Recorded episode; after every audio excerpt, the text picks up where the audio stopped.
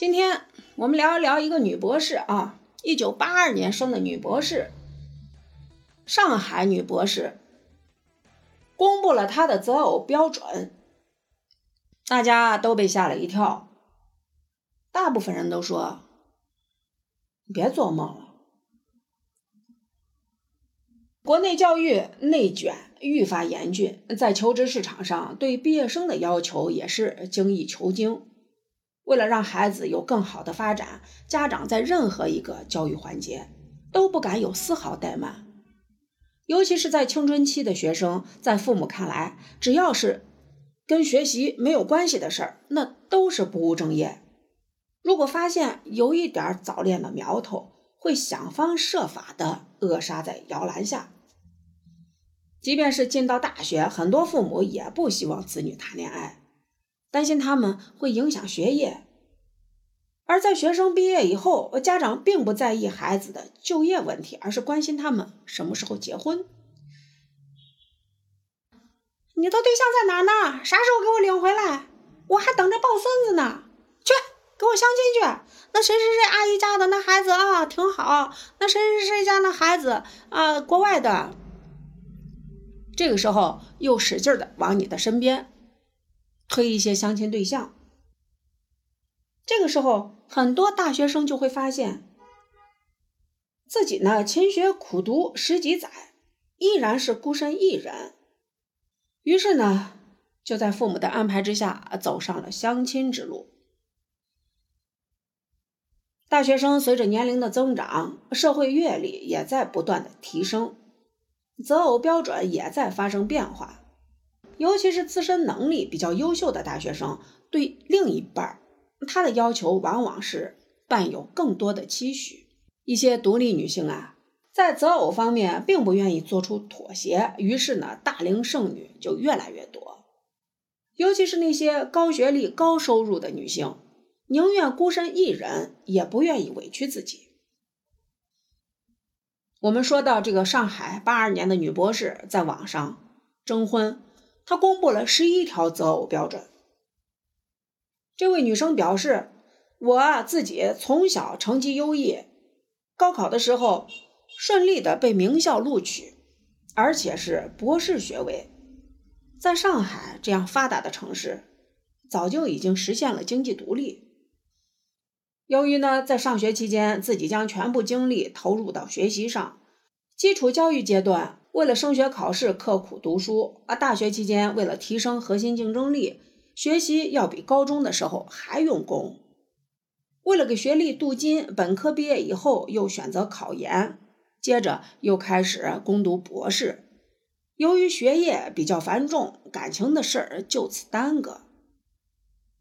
现实生活中，很多女大学生为了拥有学历优势，考研和考博的人不在少数。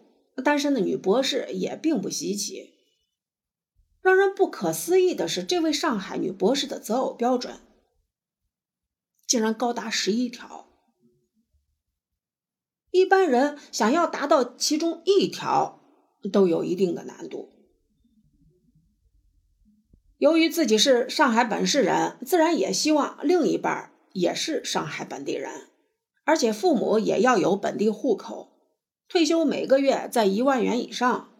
该女博士认为，两个人想要有共同语言，学识上需要对等，因此要求男生九八五本科以上学历，同时对男生的长相、发型、视力、牙齿、皮肤等都有要求，其他的都还好说。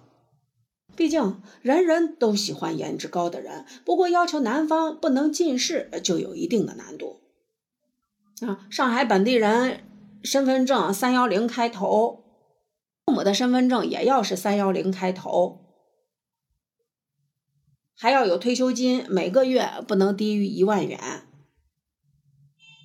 本人必须是九八五本科以上的学历，长相还要帅气，鼻梁还要挺拔，牙齿还要整齐，还要不秃顶，视力还要好，还要不戴眼镜儿。皮肤不能太黑，净身高还要在一米八以上，能考上九八五的大学生都是学霸级别。如果没有超高的天赋，就是需要后天的努力，每天刻苦学习，你的视力难免会有所下降。别说大学生，就连中小学生戴眼镜的都比比皆是。估计单是这第一条就能淘汰绝大一批985的高材生。在上海读书的学生中，南方人大多数从整体上来看，南方人的身高略低于北方。而这位女博士要求对方身高一米八以上，无形中又淘汰了一批985。还要求收入丰厚，要年薪税后不能低于一百万，在上海内环以内有三套以上的三室一厅房子。而且这房子还要是二零一一年以后建成的商品房或者别墅，要求有车，市场价不能低于一百万，要求一九八零到一九八二年生的，还要会做家务，还要未婚。正所谓经济基础决定上层建筑。嗯，说到择偶标准，不得不提对方的经济条件。要想成为这位女博士的男友，年薪得在百万以上，而且是税后收入。此外，还需要在市区以内有三套以上住房，还得是三居室，建房时间还得是二零一一年以后，或者还要是独栋别墅也可以。有房自然要有车，车的市场价不能低于一百万，还要求对方是一九八零年到一九八二年之间。要知道，这位女博士是一九八二年出生，也就是说，她不接受比自己小的男生，即使比自己大，也要在两岁以内。最后一点更为关键，还需要对方是未婚男性。按照女博士的年龄要求，对方年龄在四十到四十二之间，同时满足以上所有条件。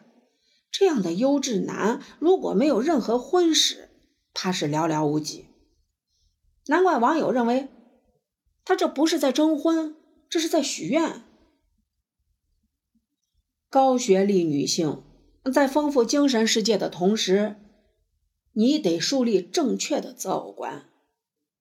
在教育领域内拥有博士学位，足以证明其受教育的经历以及个人的努力都已经。达到了天花板的级别。在如今这个学历至上的社会，高学历女生在求职市场很受欢迎，但在异性面前，很容易给对方带来压力。一些高学历女生认为自己拥有高学历，精神层面已经足够富有，于是希望用婚姻去实现阶层的跨越。女生为了提升核心竞争力。可以用知识提升自身的涵养，但婚姻与就业本质不同。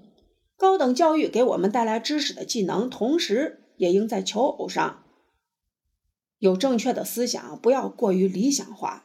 理想中的白马王子几乎不会出现在现实生活。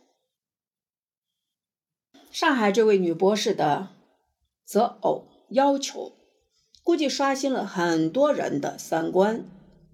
女生想要生活幸福，还需要从内到外，而不是仅看对方的外在条件。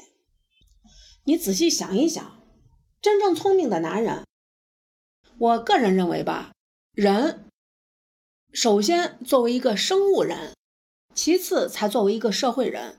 作为生物人，我觉得什么年龄干什么年龄该干的事儿。比如说吧，十五六、十七八喜欢个谁？二十来岁谈个恋爱，三十岁以前结个婚，这样的话既能保证你从身心上在感情上你是愉悦的，并且在最合适的年龄去怀孕去生孩子，这是作为一个生物人最合适的选择。